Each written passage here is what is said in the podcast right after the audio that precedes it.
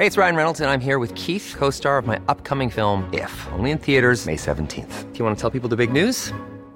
All right, I'll do. Sign up now and you'll get unlimited for $15 a month in six months of Paramount Plus Essential Plan on us. Mintmobile.com slash switch. Upfront payment of $45 equivalent to $15 per month. Unlimited over 40 gigabytes per month. Face lower speeds. Videos at 480p. Active Mint customers by 531.24 get six months of Paramount Plus Essential Plan. Auto renews after six months. Offer ends May 31st, 2024. Separate Paramount Plus registration required. Terms and conditions apply if rated PG. Esto es República H, la información más importante de lo que pasa en el interior de la República, con el punto de vista objetivo, claro y dinámico de Blanca Becerril.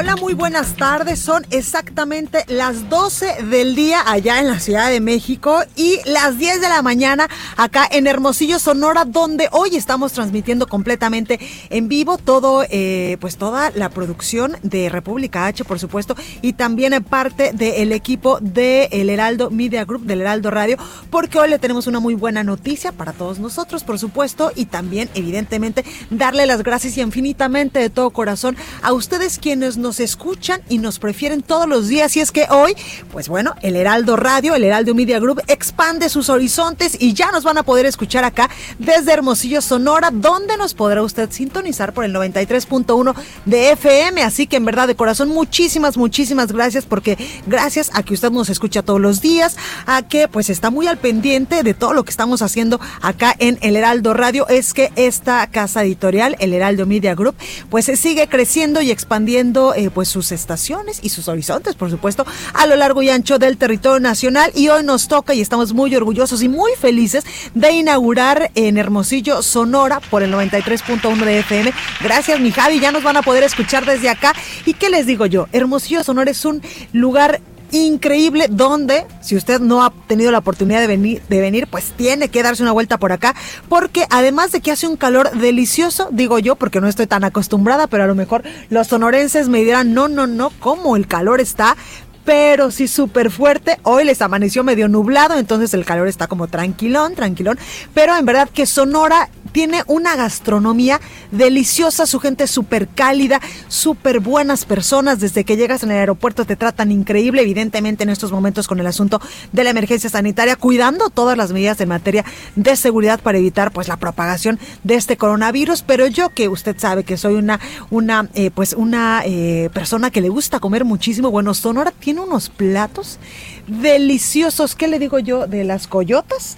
Estos, estos eh, pues estos, eh, pues, ¿cómo le explico yo? Bueno, no sé, pero es delicioso, delicioso las coyotas que ya andaremos llevando para, eh, pues, parte de la producción que está ahí en México. Así que muchachos, alégrense porque les vamos a llevar este, este, eh, pues, este platillo emblemático de Sonora y también, pues, ¿qué le puedo decir yo? De San Carlos, de Puerto Peñasco, tiene unas playas y unos lugares turísticos paradisiacos que en verdad, en verdad, si usted no ha venido a Sonora, tiene que darse una escapadita en estos momentos donde pues también hay que poco a poco nosotros ayudar a la reactivación económica del territorio nacional, que evidentemente pues se vio muy afectada por la emergencia sanitaria, por esta crisis en materia de salud en un primer momento que todavía pues sigue hasta estos, hasta estos tiempos y también la crisis económica, así que usted si puede, pues escápese aquí a Sonora, no sé, tal vez en Navidad o para recibir Año Nuevo, en verdad que es un lugar súper, súper chulo. Así que nosotros estamos muy agradecidos también con Adrián Laris, con el director de El Heraldo Radio, también con los concesionarios que nos abrieron las puertas acá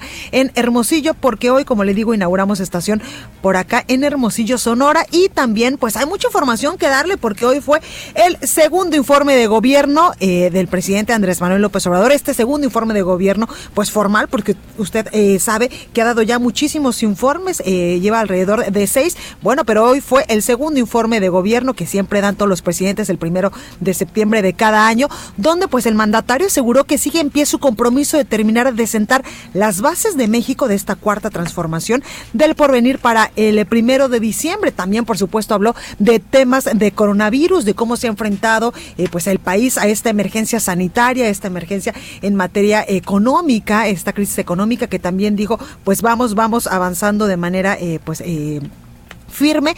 También habló de la corrupción, por supuesto, y de muchos otros temas, hasta del aeropuerto que se está construyendo en estos momentos en la base de Santa Lucía. Así que yo le tengo toda esta información, por supuesto, también lo que está pasando en la Cámara de Diputados, lo que está pasando en lo largo y ancho del territorio nacional, con muchísimos otros temas importantes. Así que yo le invito a que se quede conmigo y que nos sintonice allá en la Ciudad de México por el 98.5 de FM, acuérdese, aquí en Hermosillo, Sonora, a partir de hoy por el 93.1, allá en Campeche, Ciudad del Carmen, por el 101.3 y, y 950 de AM, en La Laguna también ya nos puede escuchar por el 104.3, en Monterrey, Nuevo León, por el 90.1, también en Guadalajara, Jalisco, donde subimos la semana pasada, un beso enorme a mis paisanos por el 100.3, en Tampico, Tamaulipas nos puede usted escuchar por el 92.5, en Acapulco, Guerrero 92.1, en Villahermosa, Tabasco 106.3, en todo el Valle de México por el 540 de AM, también en Tijuana, Baja California por el 1700 de AM y del otro lado de la frontera en Brownsville y en McAllen. Y también, por supuesto, que le damos toda la información en www.elheraldodemexico.com.mx y nuestras redes sociales son arroba el heraldo de México y también mi Twitter es arroba eh, Blanca Becerril. Estamos también en Instagram, en Facebook, en YouTube y completamente en vivo a partir de hoy por el 93.1 de FM acá en Hermosillo, Sonora. Sin más, vamos a un resumen de noticias y comenzamos con la información. En resumen.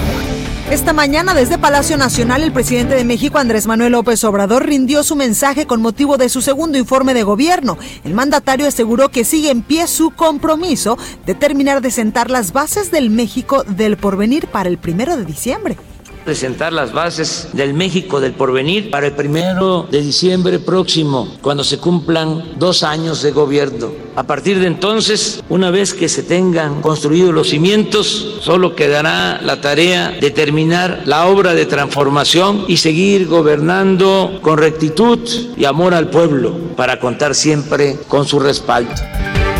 Este lunes, la Junta de Coordinación Política de la Cámara de Diputados acordó que la planilla para integrar la nueva mesa directiva sería encabezada por la diputada del PRI, Dulce María Sauri, como candidata a la presidencia. Sin embargo, la propuesta no logró la mayoría calificada, por lo que la actual mesa directiva va a continuar en funciones hasta el próximo 5 de septiembre, cuando se realice una nueva votación. En el Senado de la República se aprobó la propuesta de Morena para la conformación de la mesa directiva encabezada por Eduardo Ramírez Aguilar como presidente de la Cámara Alta para el tercer año de la legislatura. El secretario de Medio Ambiente y Recursos Naturales, Víctor Manuel El Toledo, presentó su renuncia al cargo por motivos de salud. La Secretaría de Salud Federal informó que en México ya tenemos en estos momentos 599.560 casos confirmados de coronavirus y 64.414 decesos. A nivel internacional, la Universidad de Johns Hopkins de los Estados Unidos reporta que hoy en todo el mundo hay 25.533.000 contagios del nuevo COVID-19 y más de 851.000 muertes. Y este lunes en distintos países de Europa, como Francia, Reino Unido, República Checa y Bosnia, regresaron a clases millones de alumnos de educación básica. La nota del día. Bueno, y vamos a enlazarnos directamente con nuestro compañero Paris Salazar, porque al segundo informe de gobierno del presidente Andrés Manuel López Obrador, pues eh, acudieron máximo 70 invitados, entre ellos, por supuesto, representantes de los tres poderes de la Unión, empresarios, medios de comunicación, así como algunos gobernadores. El mensaje que emitió el Ejecutivo eh, Federal a la Nación comenzó a, eh, pues muy temprano, hoy desde Palacio Nacional, y se desarrolló en el patio de honor de este recinto histórico. Y, por supuesto, que ahí estuvo nuestro compañero Paris Salazar, quien nos tiene todo el reporte de qué fue lo que dijo en este segundo informe el presidente Andrés Manuel López Obrador. Paris, ¿cómo estás?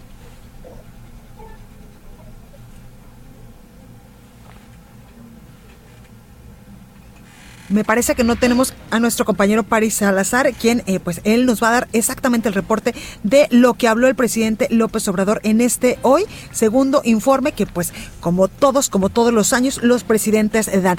El, este informe empezó a las 8 y 10 de la mañana, donde pues comenzaron a llegar todos los invitados especiales como secretarios de Estado, empresarios, líderes políticos y sindicales. Trascendió que no estuvo presente el fiscal general de la Nación y tampoco el eh, presidente presidente de la Suprema Corte de Justicia de la Nación. Pero todos los detalles ya nos los cuenta nuestro compañero Paris. Paris, ¿ya me escuchas? Sí, buenas tardes Blanca, amigas y amigos del de México. Y es que el presidente Andrés Manuel López Obrador, en su segundo informe de gobierno, reconoció que aumentaron 7.9% los homicidios dolosos y 12.7% el delito de extorsión, y que ese incremento en sus sexenios está relacionado con la delincuencia organizada. En su mensaje, dijo que la mayoría de los delitos registran una baja cerca, cercana al 30%. Vamos a escuchar al presidente López Obrador. Casi en todos los delitos ha habido disminución en comparación con noviembre de 2018.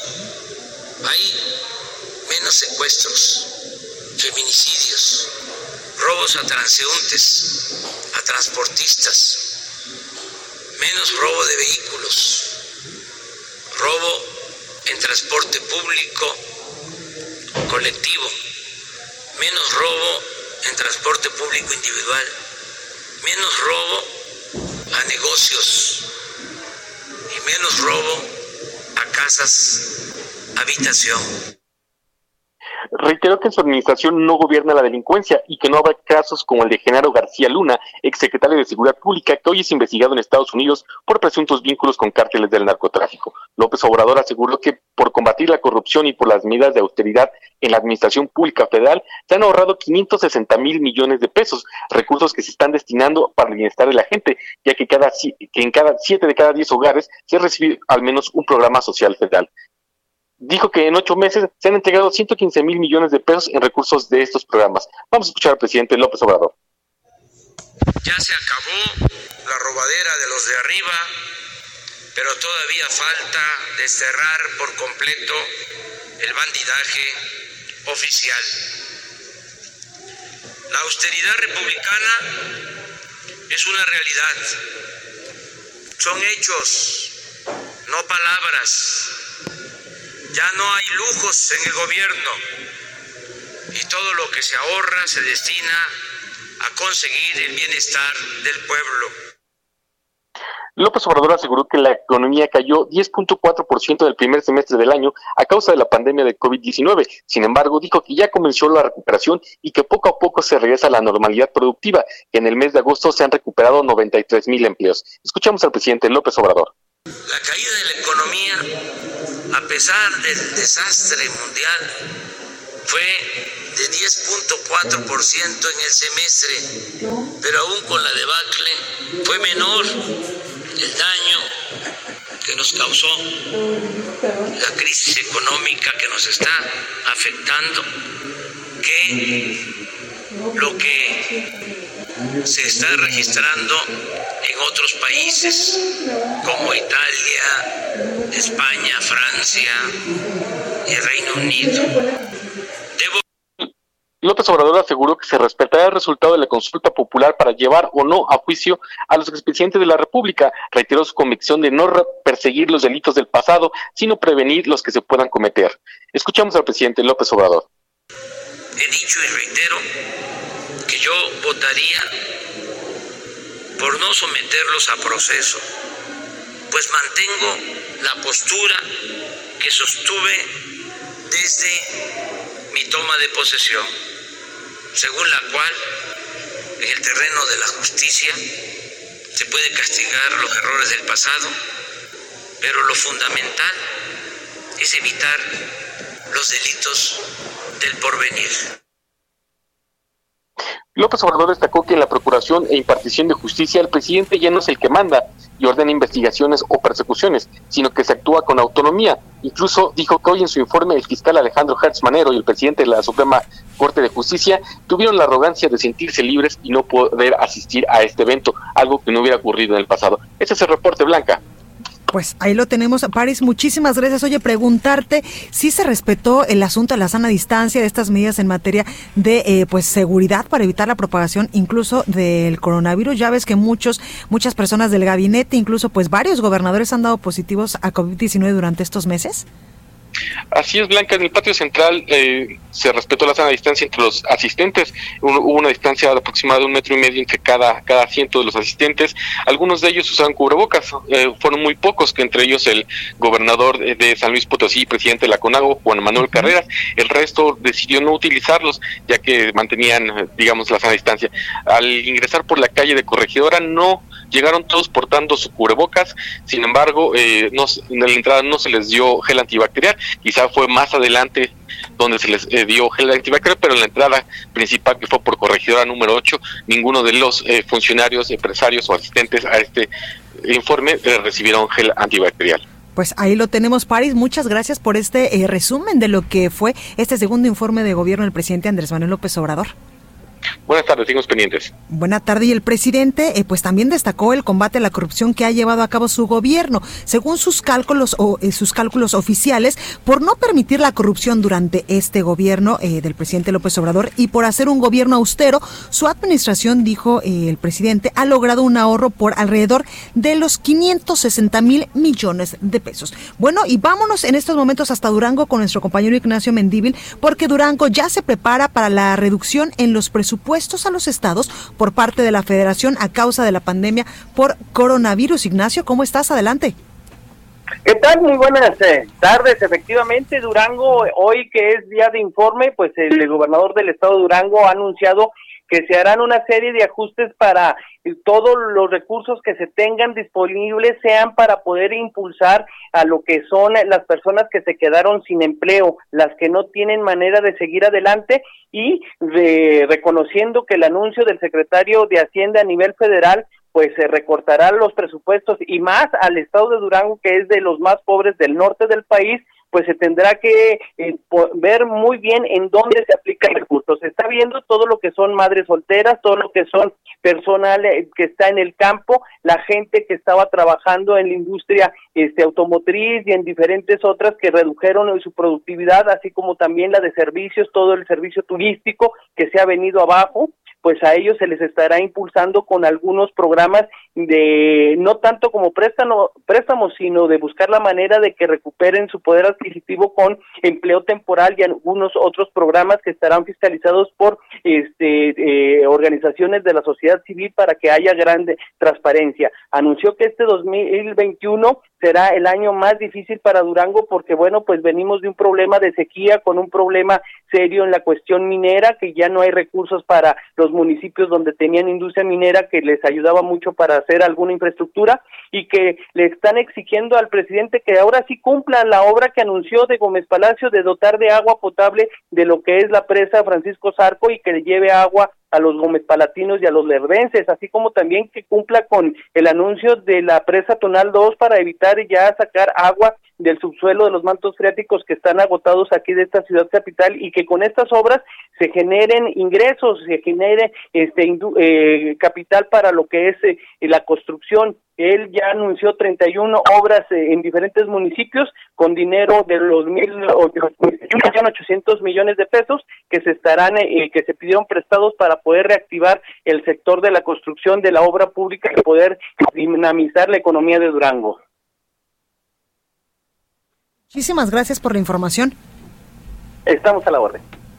Entrevista. Bueno, y como ya le comentaba yo al inicio de este espacio, estamos muy contentos, muy felices de estar hoy transmitiendo totalmente en vivo desde Hermosillo, Sonora, donde usted ya nos puede escuchar por el 93.1 de FM. Y hoy me da muchísimo gusto saludar aquí en la cabina, evidentemente con Susana a distancia, con cubrebocas, con sanitizantes y todas estas cosas de la nueva normalidad, a David Anaya, él es titular de la Secretaría de Seguridad Pública de Sonora. Eh, muy buenas tardes, secretario, ¿cómo está? Buenas tardes.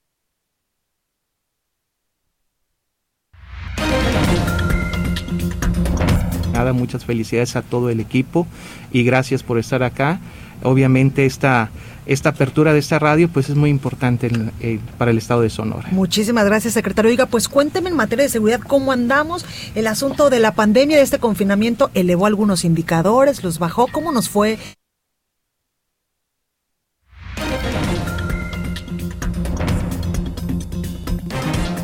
Gobierno y hemos estado trabajando en temas de pandemia, en algo muy específico que eh, nos ha dado y nos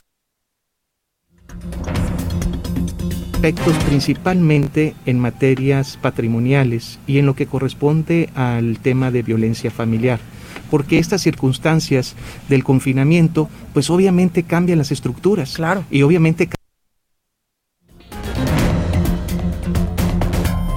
estamos tanto trabajando como los que se están encontrando en casa y es un reto para el estado de Sonora. El primer reto creo que vamos bien. Ahora es el aspecto de las incidencias patrimoniales investigación y por un ejercicio que realizamos de manera coordinada con USAID y la Fiscalía del Estado, se incrementaron las, las carpetas de investigación. Sin embargo, en la, en la incidencia que nosotros tenemos a través del 911, que viene que representa y, y abate la cifra negra, han disminuido el robo casa habitación, el robo a negocio, el robo a vehículo y el robo persona, a transeúnte. Uno de los temas principales en el robo de negocio es en el estado de Sonora, gracias a Dios y a la estrategia que hemos estado realizando de manera coordinada a los tres niveles de gobierno y de una manera de comunicación muy estrecha con quienes eh, son los encargados de seguridad de las empresas privadas.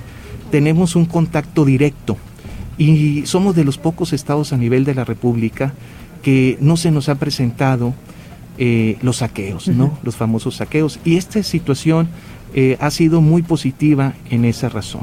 Sin embargo, eh, los dos retos principales para el estado de Sonora es el homicidio que estamos viviendo en este momento, en, estas, en este lamentable ola de violencia que estamos, que estamos pasando y que tiene su origen en el narcomenudeo principalmente. Eh, a veces el, eh, la víctima algún día fue victimario. Claro. Y el victimario se convirtió en víctima. El tema del narcomenudeo ha sido el origen fatídico de estos números y obviamente atrás del narcomenudeo pues está la delincuencia organizada. Ese es uno de los principales del reto. En ello tenemos que articular, no ha sido suficiente la articulación de los trabajos de las diferentes dependencias en el sistema de seguridad, tanto en el tema de prevención como investigación y procuración de justicia. Eso es muy importante. ¿Por qué? Porque en esta parte se necesita urgentemente órdenes de aprehensión, órdenes de cateo, la judicialización de quienes son detonantes de la violencia. Y, y, siempre hemos señalado en la Mesa de Construcción por la Paz, donde estamos en estas nuevas modalidades de trabajo con el gobierno federal, en el que es una eh, constante llamado a articular estas acciones de procuración de justicia, tanto para, para la Fiscalía General de la República como la Fiscalía del Estado. El tercer reto es sin lugar a duda el tema de violencia familiar. Que mucho se ha dicho que en la pandemia, incluso en este confinamiento, se elevó en algunos estados de la República. Sí, nosotros llevamos, mira, llevamos, Blanca, un seguimiento muy puntual desde el 13 de marzo a la fecha en materia de las incidencias. Claro. Eh, además de la, del histórico en temas de no, o en los periodos de no, de no confinamiento. Pero en el caso, pasa algo aquí en el estado de Sonora, Blanca, que eh, tenemos un protocolo muy puntual desde la llamada telefónica al 911, donde tenemos un comité transversal que se llama ALBI, es para la atención de la llamada de violencia familiar y violencia de género. En ello estamos casi 30 organizaciones e instituciones trabajando. Pero lo más importante en esto es que una llamada telefónica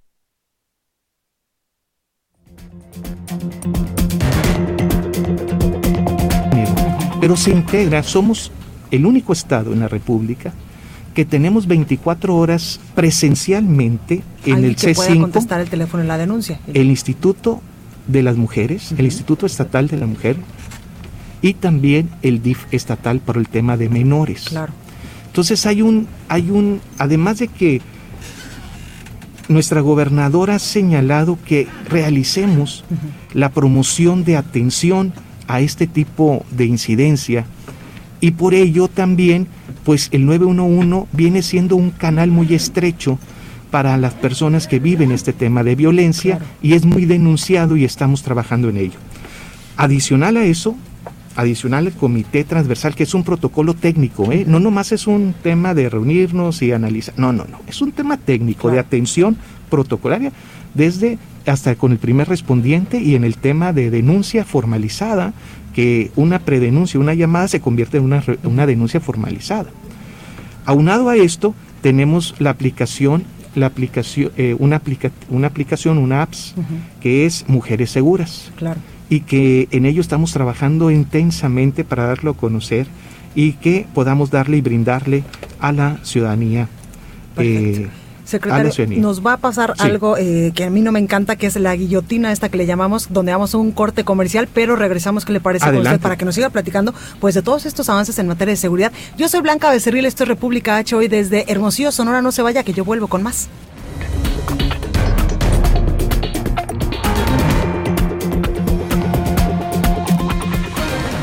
Continúa escuchando a Blanca Becerril con la información más importante de la República en República H.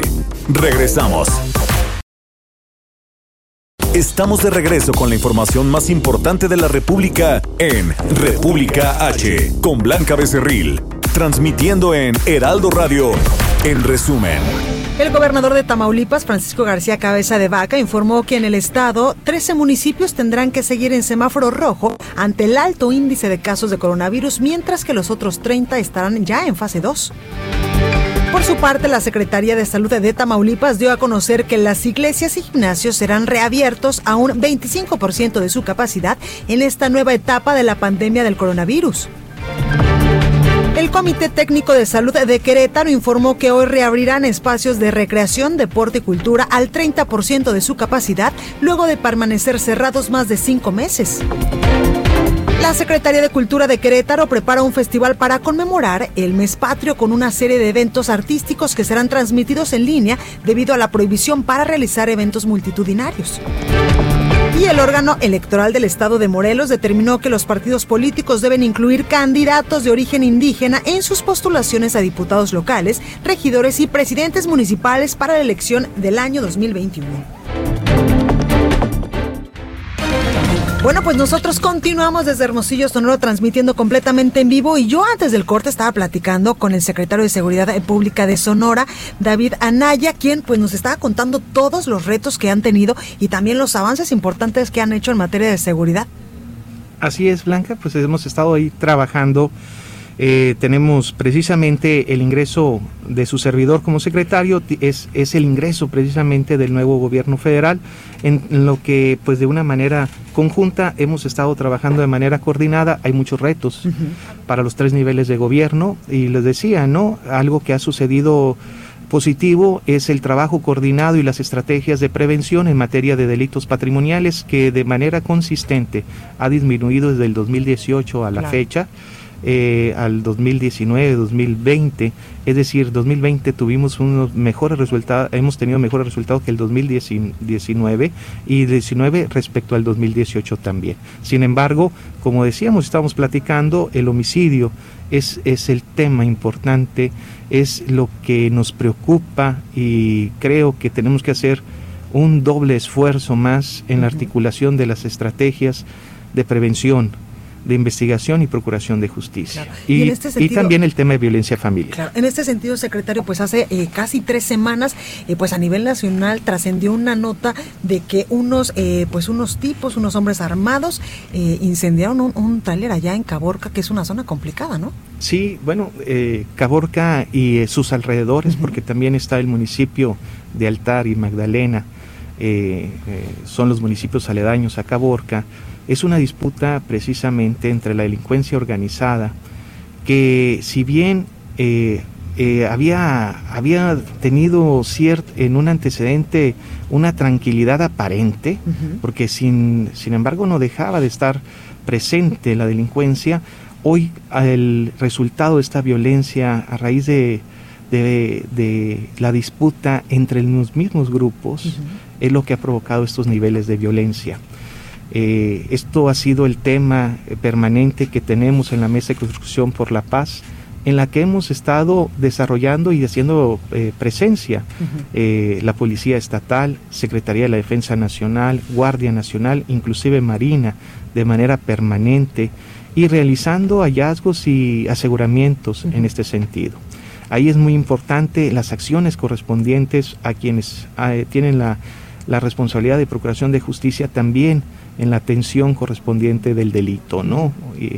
Y, bueno, es un tema eh, sumamente importante para el Estado de Sonora y que es un trabajo permanente. Ahorita comentábamos fuera de micrófono que un porcentaje importante de nuestra policía está empeñada en, en, esta zona, en esa zona, en esa zona, para que eh, eh, si no bien no somos una policía, somos una policía muy eficiente en los resultados que se tienen, eh, nos, hace falta ser más grandes numéricamente y es un gran reto empeñar lo que tenemos ahí en el estado de fuerza. Pero sí es una el gobierno federal ha aumentado también el estado de fuerza, también Sedena, Guardia Nacional y Marina, le decía, eh, el número de, efectivos en esta zona y son los resultados y acciones permanentes que realizamos, sin embargo, todavía tenemos el reto. La percepción de, inseguridad, secretario, ¿cómo va aquí?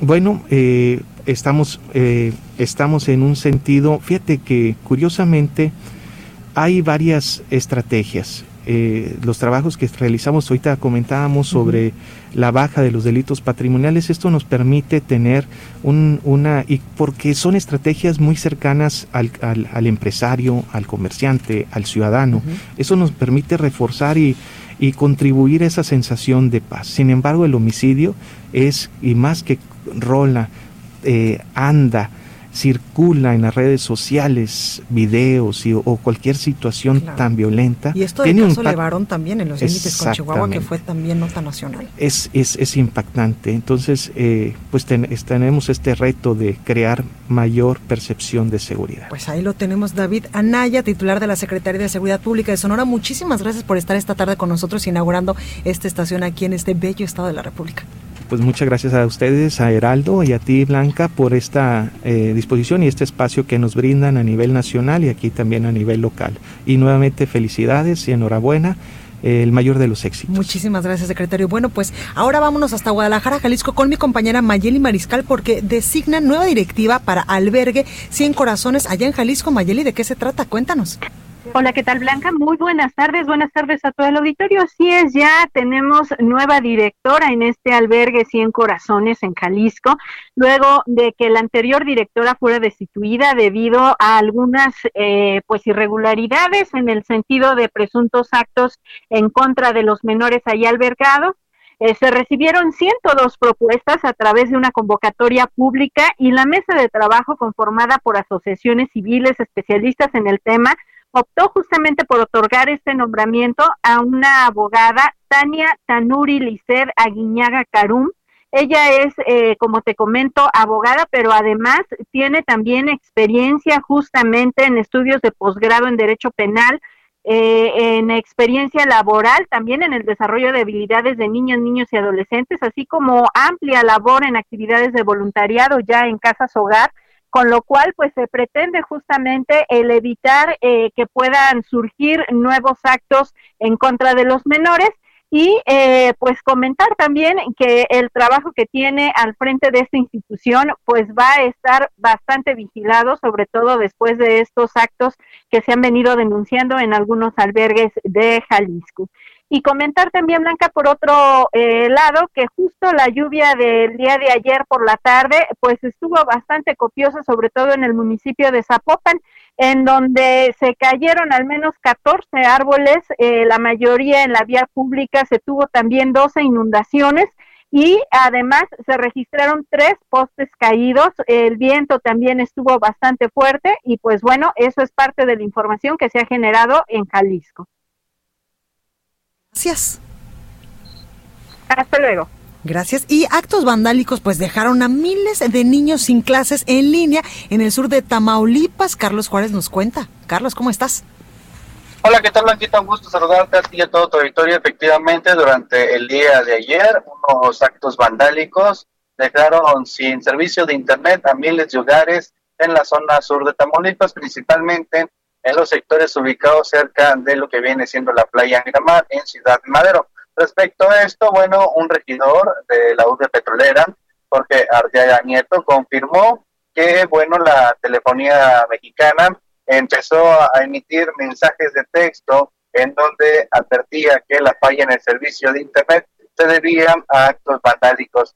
Tras esto, bueno, pues miles de niños de primaria y de kinder pues no pudieron continuar con sus clases virtuales, por lo que básicamente perdieron el día y tuvieron que estar al pendiente de la televisión. Hay que señalar que es difícil también para algunos hogares de esta zona poder contar con el servicio de datos por las constantes recargas telefónicas. Sobre esto, bueno, la telefonía mexicana confirmó que un particular había causado daños a la red de fibra óptica, por lo que se emprenderían acciones legales por los daños a estas instalaciones y que trabajaría para poder eh, regresar el servicio normal a los miles de afectados. Blanquita.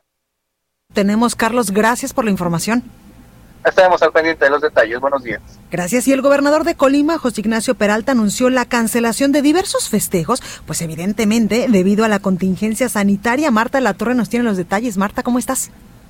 Así es, ¿qué tal Blanca? Buenas tardes. Pues el gobernador José Ignacio Peralta Sánchez confirmó finalmente que eh, será cancelado los festejos patrios aquí en Colima las celebraciones que se realizan el 15 y el 16 de septiembre precisamente para evitar contagios por la pandemia de COVID-19.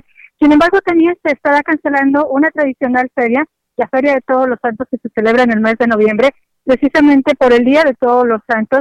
Y esta feria pues tiene 83 años que se realiza, se ha realizado de manera ininterrumpida. Y bueno, pues hay personas, adultos mayores, que cuentan que tienen más de 100 años esta feria en la que alberga pues una gran cantidad de comerciantes, sobre todo pequeños comerciantes que esperan cada año esta feria para poder tener algunas ganancias y sobre todo para sacar recursos para los gastos de fin de año. Sin embargo, por la pandemia será cancelada. El gobernador José Ignacio Sánchez indicó que es, indicó, perdón, que es una eh, pues decisión dolorosa. Sin embargo, lo importante es cuidar la salud de todas las personas.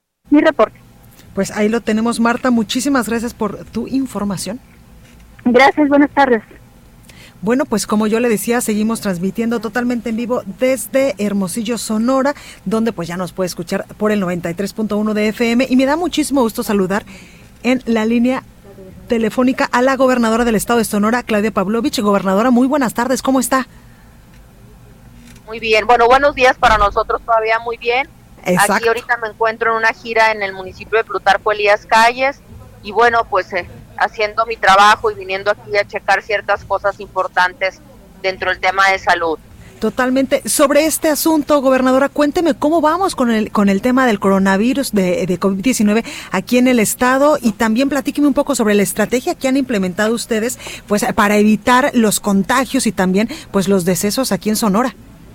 Bueno, la verdad es que Sonora cierra con un mes a la baja en COVID, pero no debemos bajar la guardia, Blanca. Es importante decir y mantener siempre que en los países que está muy clara eh, eh, cómo es la tendencia donde donde definitivamente se relaja la población y es un tema de autocuidado de los propios eh, ciudadanos ya.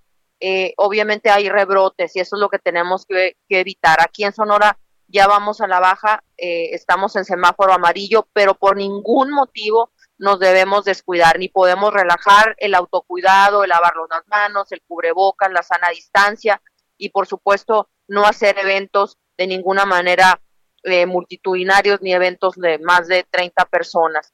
Nada de relajar medidas ni, ni dentro ni fuera del hogar, eh, porque el virus, su comportamiento, como bien sabes, Blanca, es muy, muy extraño y pues tenemos que seguir cuidándonos. Eso es una realidad. El tema que nos ayudó muchísimo para evitar la saturación en hospitales y, y, las, y, las, y los fallecimientos fue un programa que inició la Secretaría de Salud, que la verdad yo estoy muy contenta, se llama programa Anticípate.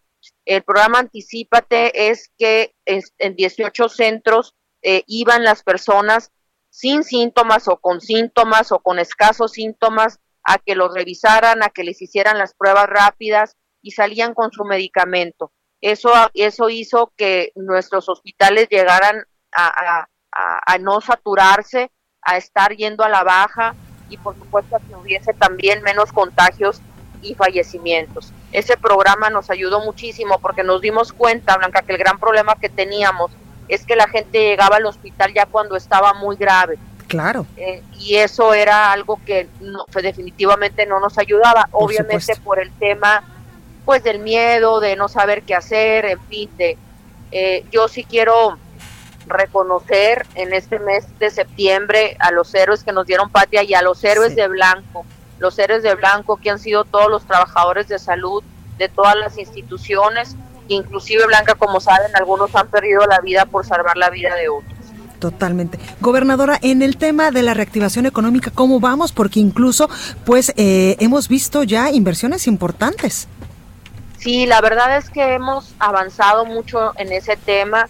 Eh, estoy, pues, contenta. Es el tercer estado con, con mayor, digamos, regeneración, vamos a decirlo, de empleo. Eh, hubo una pérdida de empleo fuertísima, por ejemplo, en el caso de Yasaki, que cuando se paró la línea de producción de autos, obviamente ellos también pararon y despidieron a, muchísimos empleados que ya fueron recontratados todos y más. Obviamente llegó eh, otra empresa de, electrónica que, que nos va a crear alrededor de 850 empleos más porque ya estaba establecida en un Nogales, pero ahora llega Hermosillo con los 850 empleos más.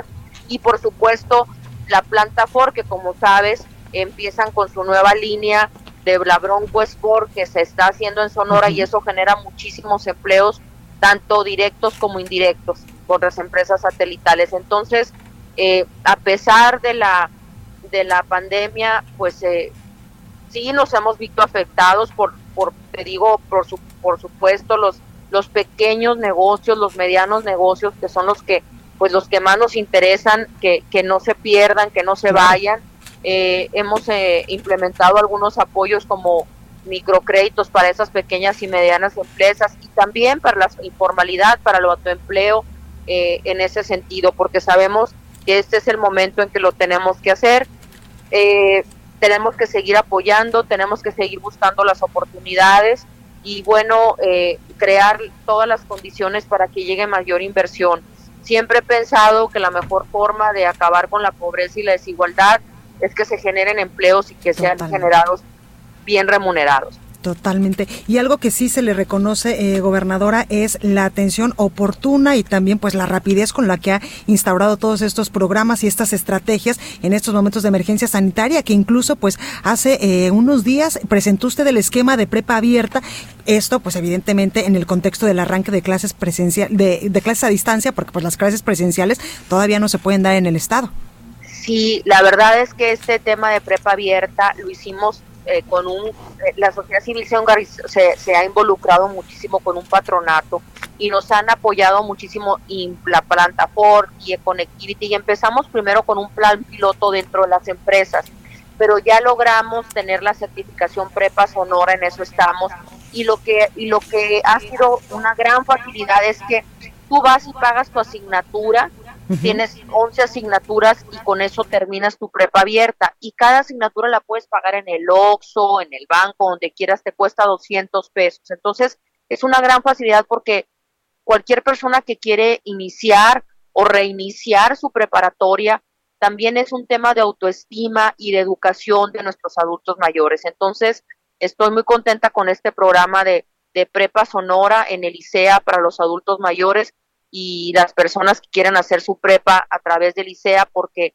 se ha ampliado muchísima nuestra cobertura, llaman más de cinco mil inscritos y bueno, creo que esto va a ser siempre la educación es algo que hay que apostarle porque quizá no te rinda frutos de inmediatos, pero siempre vas a tener frutos cuando tienes una sociedad educada. Pues ahí lo tenemos, gobernadora Claudia Pavlovich. Muchas gracias por esta comunicación y mucha suerte en su gira.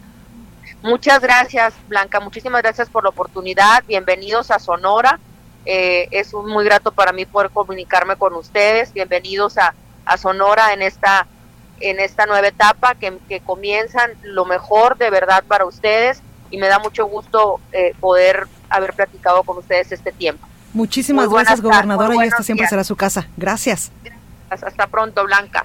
Gracias. Y como yo le decía, pues estamos en Hermosillo y me da mucho gusto tener aquí en la cabina, evidentemente con Susana a distancia, a Celida López Cárdenas. Ella es la alcaldesa de Hermosillo, precisamente. Alcaldesa, buenas, buenas tardes para el resto de la República. Buenos días para ustedes. ¿Cómo está? Hola Blanca, muy bien, muy impresionada de leer tu currículum. Qué padre, una carrera muy, muy exitosa, qué maravilla. desde chiquitita no me quedo quieta y ni en el coronavirus me quedé quieta, alcaldesa. Eso es una maravilla, muy joven y muy bonita. Muchas gracias gracias por la invitación. Muchas gracias, oiga, alcaldesa. Pues cuéntanos cómo, cómo fue la estrategia. Pues eh, evidentemente se nos complicó a todo el país y evidentemente a todo el mundo, pues la llegada de la pandemia, esta emergencia sanitaria.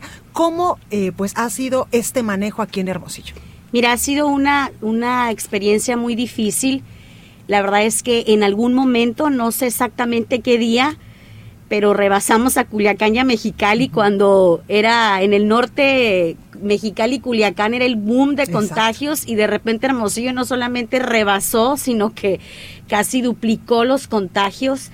Hermosillo es una ciudad que tiene una geografía que le permite pues precisamente tener mucho contacto con la frontera y mucha gente, los negocios.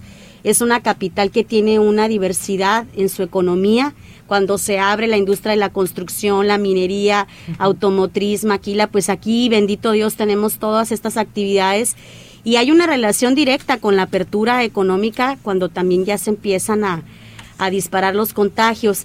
El reto que siempre tuvimos, Blanca, fue lograr que la gente pudiese entender que necesitábamos lograr que no se quedara nadie en un pasillo de un hospital o fuera en la banqueta de un hospital. Creo que esa fue la, la, visión que siempre se tuvo con las autoridades sanitarias del Estado. Se tomaron decisiones bien complicadas. en esta capital estuvimos durante todo un mes eh, con restricción de, de, movilidad vehicular hasta las 6 de la tarde.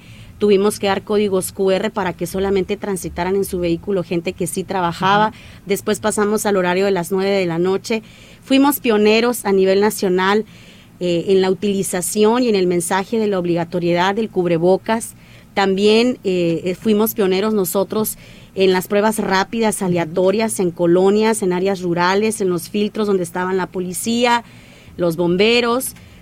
Tenemos el, orgullo de decir que fuimos pioneros también en esta campaña para utilizar el oxímetro que nos ayuda precisamente a medir la oxigenación. Y esto fue porque los médicos nos dijeron, Celide, están llegando muy tarde los pacientes la gente debe saber que tiene que estarse midiendo la oxigenación. Estamos en las colonias haciendo jornadas de conciencia del uso del oxímetro. Como sabes, no es barato. Claro. Eh, todo el mundo tiene un termómetro en casa, pero un oxímetro no. Y bueno, esto nos llevó, no tienes idea la cantidad de filtros, de jornadas. Tenemos las brigadas de vida, porque además tenemos que ir a revisar, capacitar los protocolos desde el tianguero el vendedor ambulante hasta la gran empresa, el restaurante. Ya tenemos ahora semáforo amarillo, hoy va a sesionar el Comité Municipal de Salud, ayer tuvimos reunión con la Comisión Intersecretarial, los casinos, los cines, los gimnasios, eh, todavía eh, todas estas actividades están cerradas, en el semáforo amarillo ya tiene eh, un aforo permitido que hoy se va a aprobar y hoy se va a acordar, pero sigue siendo una obligación de todos. Claro. El que usemos el cubreboca, eh, no en todos los restaurantes, por ejemplo, se te pide que sea obligatorio llegar con el cubreboca. Tienes que llegar con el cubreboca y te lo tienes que quitar cuando vas a ingerir alimentos o bebidas, pero si vas al baño hay que ponerse el cubrebocas. El gran reto el transporte público, lo hemos hablado con los empresarios, con las diferentes cámaras. Necesitamos que la gente use el cubreboca. Yo siempre lo digo de una manera un poquito eh, didáctica para que la gente lo aprenda. El cubreboca es como el calzón, es como el calzón, hay que ponérselo. Y como el calzón no se tiene que andar moviendo frente a la gente, tampoco hay que andarse moviendo el cubreboca desde que te lo pones, se te sube, se te baja, se te afloja el elástico, no se toca. Hay que ponérselo y aprender a convivir con el cubreboca porque está demostrado científicamente en el mundo que es lo único que nos va a ayudar a tener una vida normal, a seguir trabajando no queremos volver a cerrar. además tú te capacitaste en la Organización Mundial de la Salud, tomaste por ahí un cursito con un montón de alcaldes de todo el mundo. Fíjate que estuvo muy muy padre porque nos avisaron que estaba la Organización Mundial de la Salud junto con Harvard y otras fundaciones en un curso, en una capacitación con alcaldes de todo el mundo. Entonces, la verdad es que fue casi terapia para mí, porque de repente escuchar a algún alcalde de África diciendo, por ejemplo, que allá el abrazo, el beso, el baile, es que nadie quiere usar cubreboca, nadie quiere tener sana distancia, y luego escuchabas eh, alcaldes de Europa, finalmente fue como un espacio para así aprender a manejar la crisis. Fue muy difícil, Blanca, porque nadie... te deja un montón de, de, aprendizaje como alcaldesa que además ya está cerquita tu informe. Sí, ya dos años, que siento que han sido 20, pero bueno, ya vamos a llegar a dos años. Aquí en Hermosillo algo que hay que destacar es, por ejemplo, la participación empresarial. Se juntaron 100 millones de pesos de un fondo solidario. Es un ejemplo nacional lo que hicieron los empresarios de Hermosillo, cómo vamos. Yo me he sentido muy apoyada por ellos y por la ciudadanía creo que tenemos ahora que cuidarnos mucho para que no haya un rebrote. Pues ahí lo tenemos. Oye, alcaldesa, por último, ¿si era tu papá o no era tu papá el del fin de semana de Puerto Peñasco? Sí, era mi padre, claro que sí. Mi padre es un hombre, así como lo ven, él es pescador, toda su vida eh, ha estado en Peñasco, yo ahí crecí. Le fue bastante mal con la regañada que le pegó mi madre. Y bueno, pues ya finalmente decirte que te agradezco mucho este espacio. Muchas gracias, en verdad. Muchas gracias a todos ustedes quienes hacen posible este espacio. Yo soy Blanca Becerril, estoy República H. Yo lo espero el día de mañana en punto de las 12. Cuídese mucho. Esto fue República H, la información más importante de lo que pasa en el interior de la República, con el punto de vista objetivo, claro y dinámico de Blanca Becerril. Continúa escuchando Heraldo Radio, donde la H suena y ahora también se escucha. Una estación de Heraldo Media Group. Hi, I'm Daniel, founder of Pretty Litter. Cats and cat owners deserve better than any old-fashioned litter. That's why I teamed up with scientists and veterinarians to create Pretty Litter. Its innovative crystal formula has superior odor control and weighs up to 80% less than clay litter. Pretty Litter even monitors health by changing colors to help detect early signs of potential illness. It's the world's smartest kitty litter. Go to prettylitter.com and use code ACAST for 20% off your first order and a free cat toy. Terms and conditions apply. See site for details.